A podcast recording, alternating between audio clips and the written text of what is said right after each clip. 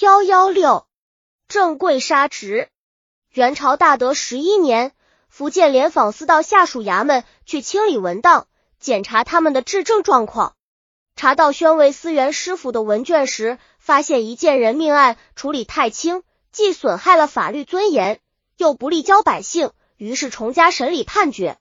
郑要一，原来在福建漳州地方住着家姓郑的人户，户主郑贵当过几年里正，也就是后来的村长。众正虽算不上各官更，但权压一方，因此横行霸道、为非作祟的不少。这位郑理正在任职期间吃喝玩，欠了一大笔债。为了还债，他把乡民们召集起来，让大家拿些米谷出来换了钱来替他还债。众乡民不知内情，只知道李正让家家出来，敢怒面不敢言。南郑贵有个侄子叫郑昭举的，知道一些底细，就站出来反对，揭露这位当家叔叔的丑行。郑贵有个弟弟叫郑子进，平时爱跟哥哥泡在一起。趋炎附势，沾点油水，看侄儿站出来反对叔叔，要从窝里造反，这怎么行？当场就过去劝阻侄儿说：“你别在这当胡说，大家伙别听他胡说。”边说边拉他回家。这郑昭举是个老实憨厚的人，自己认为没有胡说，也容不得别人诬陷自己。他拉过郑子进就打滚而下，众人看着叔侄俩打了起来。鸡也就纷纷散去。郑贵的这个谋划，就算是叫郑举给搅和了。郑贵气急败坏，也不好立即发作。他上来拉开叔侄俩，把郑子进强拽到自己家里。郑子进院子不懂事，自己绝不能白挨这顿打，还想回去找侄子算账。郑贵又忙把郑子进拉住，说：“君子报仇，十年不晚。你急什么？”大天百日的，你去有你的好。再说他是你侄侄打叔叔，那是犯上，礼法不容。郑子进一听，忙说：“照您这么说，我就白为你打了。”郑贵看他密寒不休的架势，就说：“别急，等天黑了，哥哥跟你一块去收拾他，给你出气，行了吧？”说着就弄了碟花生米，找出瓶酒来，哥俩就边说边喝起来。说话天就黑下来了，这再俩商量好，去约郑昭举到外边说事，把他到山上没人的地方。这哥俩抄起预先藏好的棍棒，就朝郑昭举身上劈头盖脑的打来。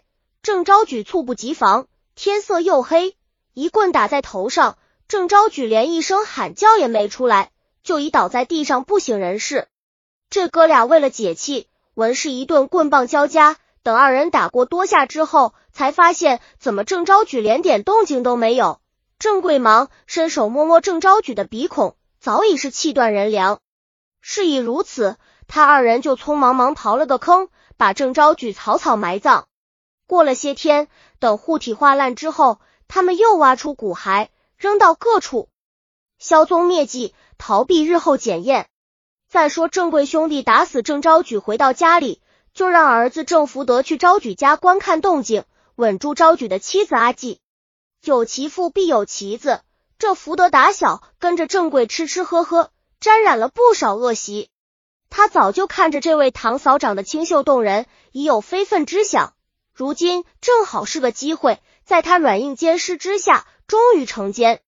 完了，他把郑昭举已死的事告诉了阿里，把郑昭举的衣服打点出来包上带走。然后对阿里说：“昭举哥已经死了，你就找个人嫁给他吧。”说完扬长而去。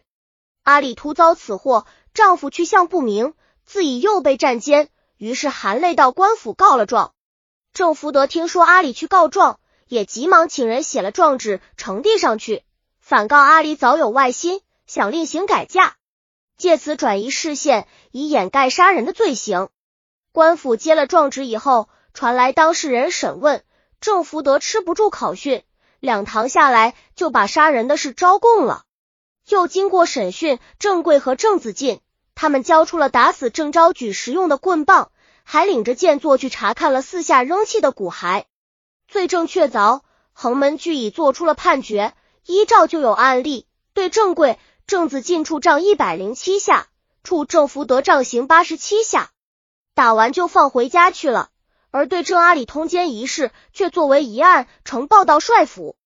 联访司的查卷官员看到张周禄的判处案卷后，认为郑贵与房弟郑子进合谋故意杀死郑昭举，据理应判处死刑，而现在只判杖刑一百零七下，担心百姓们以为谋杀亲侄，刑法也只这样判处，以后就会大胆犯法了。但是既然张周禄已对郑贵、郑子敬执行了杖刑，加之后来又颁布了旧令，据此建议重新判处，将二人流放辽阳。一来是他们罪有应得，二来也可以使百姓畏惧，不敢轻易犯法。呈报上去，经刑部议准，同意赵鑫的判决执行。陆羽剧原典章编写。本集已经播放完了，喜欢的话记得订阅专辑，关注主播主页，更多作品在等你哦。